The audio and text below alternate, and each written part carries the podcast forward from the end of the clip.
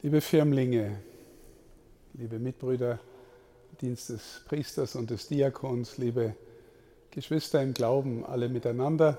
Im ersten Teil würde ich gerne ein bisschen auf die Firmlinge eingehen, in einem zweiten auch eher zu den Priestern sprechen und dann in einem dritten Punkt noch einmal zu uns allen. Zunächst die Firmlinge. Also jetzt vorhin waren Firmlinge aus Haus im Wald und Preying hier und haben Grüß Gott gesagt. Und äh, ich weiß aber, dass zum Beispiel noch eine große Gruppe aus Unterneukirchen da ist. Sollten sich die mal melden, oder? Sagt sie mal, aha, wie schön. Bei den anderen weiß ich jetzt nicht, da sind noch andere da. Herzlich willkommen allen Firmlingen, dass ihr euch aufmacht an einem Montagnachmittag in den Osterferien, die meisten sind Schülerinnen und Schüler, dass ihr hier in den Dom kommt. Wie schön, dass ihr da seid. Okay. Sehr gut. Genau. Aber meine Lieben, unsere Priester, die Pfarrer und die Kapläne und die Mitbrüder, die hier sind, die fragen sich natürlich alle, wird denn nach der Firmung auch nochmal einer da sein? Im Dom oder in der Kirche? Und äh, manchmal höre ich das, habe ich auch schon von Eltern gehört. Also Firmung nehmen wir jetzt noch mit und dann ist Schluss mit Kirche. Das ist so ziemlich das Gegenteil von dem, was eigentlich Firmung beabsichtigt. Und ich möchte es versuchen, mal an einem Beispiel zu erklären, das euch wahrscheinlich allen nahe ist, das mir auch als Schüler nahe war. Die meisten von euch, gehe ich davon aus, gehen noch in die Schule. Der eine oder die andere macht vielleicht schon eine Ausbildung, kann aber die Erfahrung, von der ich rede, nachvollziehen. Schule ist meistens lästig. Also wenn nicht die Freunde da wären, dann wäre Schule äh, noch äh, viel unerträglicher. Ja? Du musst dahin gehen, du musst Stoff lernen, der dich nur mehr oder weniger interessiert. Es gibt Lehrer, die strenger sind, die dich nerven. Es gibt Lehrer, die weniger gut erklären können, die nerven dich auch. Ähm, und Schule musst halt irgendwie runterreißen, bis man endlich fertig ist und das Ding hinter sich hat. Ja, Gott sei Dank sind die Freunde da. Und natürlich gibt es nicht nur ganz schlechte Seiten, vielleicht auch gibt es Seiten, wo du sagst, äh, manches interessiert mich auch und da kann ich was lernen und mancher Lehrer, manche Lehrerin ist auch nicht so verkehrt. Aber so das überwiegende Gefühl manchmal von Schülern oder in bestimmten Zeiten unseres Schüler, Schülerlebens ist so eher, Schule ist lästig. Jetzt, äh, stell dir mal vor, du wärst ein junger Mensch in einem Land, wo es überhaupt nicht selbstverständlich ist, dass es reguläre Schulausbildung gibt.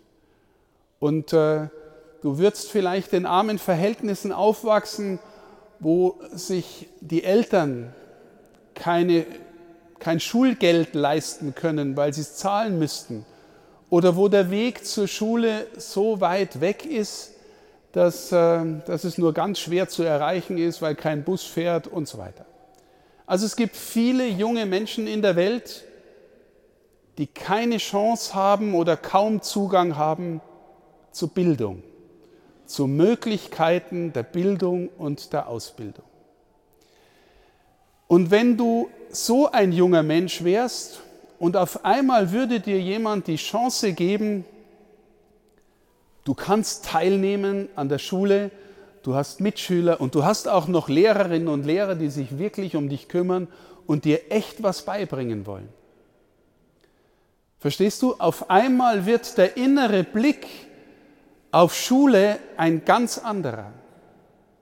Weil alles, was ich dir gerade erzählt habe, erlebst du auch. Nur angesichts dessen, was oft so lästig zu sein scheint, vergisst man das, was man an Möglichkeiten hat und wofür wir eigentlich zutiefst dankbar sein dürfen. Dass wir was lernen können, dass es Menschen gibt, die sich dafür interessieren, dass sie uns was beibringen können. Und verstehst du, wenn du diesen Blick innerlich bekommst, dann hat sich in deinem Herzen was getan, was dich die Welt der Schule neu sehen lernt. Jetzt, wir mal dieses Bild und übertragen es auf das Thema Kirche. Wahrscheinlich, oder sagen wir mal, das wissen wir mit einiger Sicherheit, waren viele von euch vor der Firmenvorbereitung das letzte Mal so bei der Erstkommunion, vielleicht nochmal beim Familienfest, im Gottesdienst und haben daran teilgenommen. Warum? Kirche ist lästig. Du gehst in den Gottesdienst und verstehst mehr oder weniger. Da kommt irgendwie, Kirche kommt mit du sollst und du musst und du darfst nicht daher. Kirche steht immer wieder in der Zeitung mit Skandalen, Missbrauch und Finanzen und weiß ich was. All sowas macht für einen jungen Menschen heute Kirche aus. Und jetzt seid ihr um die 16 Jahre alt und womöglich haben die Eltern gesagt, na geh hin, das ist echt nicht so schlecht, das bringt dir auch was, da darfst du mal kirchlich heiraten oder ich weiß nicht, oder du kriegst gescheite Geschenke, hast einen netten Patin, nette Patin, die gibt dir dann was. So, aber eigentlich ist das Ding lästig. Jetzt, äh, wie geht die Änderung der Blickrichtung? Ich sage dir ein Beispiel von einer jungen Frau, die ich vor einiger Zeit kennengelernt habe und die jetzt in einem Kreis von Jugendlichen ist, den ich begleiten darf. Eine junge Frau mit 15, deren Vater sehr früh gestorben ist, die ähm, sich hat hineinziehen lassen in alles Mögliche. Also sie war depressiv, sie hat sich selbst verletzt, sie hat alles Mögliche getan, auf jeden Fall war sie kurz vorm Suizid mit 15 und hat nicht mehr ein noch ausgewusst. Und sie hat ähm, irgendwie noch gehört in ihrer Verzweiflung, wenn man zu Jesus wirklich um Hilfe schreit, aus der Tiefe seines Herzens, der hilft einem. Und tatsächlich hat das junge Mädchen dann in ihrem Herzen was erlebt, dass sie alleine angefangen hat, ich habe sowas vorher fast noch nicht erlebt, alleine angefangen hat zu beten und hat angefangen im Herzen Frieden zu spüren.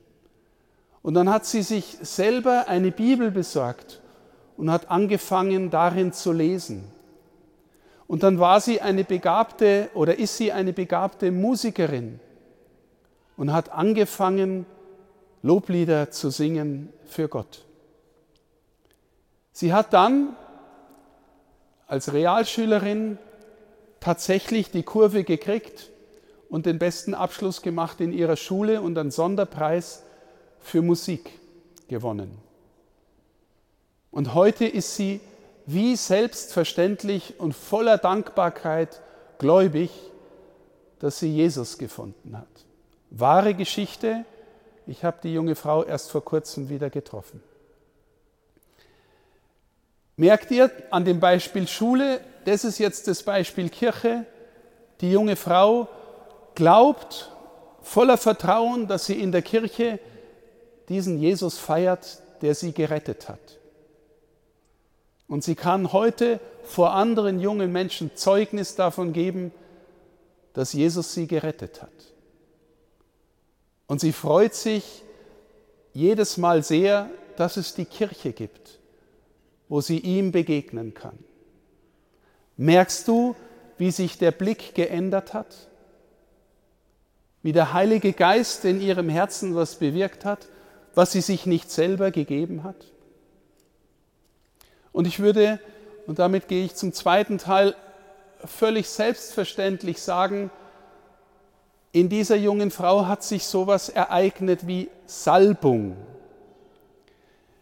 Ich ärgere mich oft darüber, dass in unserer Kirche das Wort Salbung einen negativen Beigeschmack bekommen hat. Meistens dann, wenn wir sagen, einer redet besonders salbungsvoll. Vielleicht meint ihr jetzt, der Bischof redet gerade besonders salbungsvoll. Salbungsvoll hat den Klang, das ist entweder langweilig oder irgendwie so äh, schmachtvoll oder äh, heuchlerisch. Ja, sowas, so klingt salbungsvoll. Aber meine Lieben, wir haben gerade im Evangelium und in der ersten Lesung gehört, dass Christus von sich sagt, ich bin der Gesalbte Gottes. Und ihr werdet bei eurer Firmung mit dem Krisam gesalbt. Warum? Damit in eurem Herzen was passiert, dass ihr Zeugnis geben könnt von dem, der jeden von uns retten will. Jeden und jede. Und wenn ein Mensch in unserer Kirche aus Glauben etwas tut, was mit Salbung zu tun hat, dann merken Menschen meistens, der oder die spricht aus dem Herzen. Und da ist etwas, was er nicht nur äußerlich daherredet oder nicht, nicht nur tut um der Vorschrift willen, sondern weil irgendwie der Geist Gottes in seinem Herzen Wohnung genommen hat. Und die Priester und die Diakone, die hier sind, die dürfen das, von wovon ich rede, auch amtlich tun. Das heißt, sie haben einen Dienst, wenn sie die Sakramente spenden oder die Sakramente feiern, dann dürfen sie ganz gewiss sein, weil sie dazu geweiht und gesalbt sind, dass Gott durch sie wirkt und dass im Sakrament wirklich Jesus da ist. Und manchmal, das sage ich euch auch ehrlich, tun wir uns in dieser Zeit auch schwer, das vielleicht zu glauben und mitzuvollziehen. Herr, bist du wirklich da? Und die Kirche sagt seit 2000 Jahren, er ist da. Und er will dir ins Herz gehen. Warum? Damit auch du gerettet wirst. Und damit du Freude hast und Leben hast und Freiheit hast. Und damit du eine Erfahrung mitvollziehen kannst, wie sie diese junge Frau gemacht hat. Diese Priester und Diakone dienen dem Geheimnis der Salbung und sind selber auch Gesalbte. Und es ist so schön, dass es sie gibt, weil wir gewiss sein dürfen, wenn sie im Namen Gottes handeln, in der heiligen Messe, in der Taufe, in der Assistenz bei der Ehe, in der Vergebung der Sünden, in der Beichte, dass dann Gott wirkt. Unsere Frage an uns ist immer, sind wir mit unserem Herzen offen und nehmen das auf oder denken wir, glaube ich eh nicht und bleiben in Zukunft weg? Ganz viele Menschen bleiben heute weg. Wir erleben Kirchenaustrittszahlen wie schon lange nicht mehr und nicht nur wir Katholiken, auch unsere evangelischen Geschwister erleben das. Deswegen ein dritter Aspekt, den ich uns allen noch mitgeben möchte.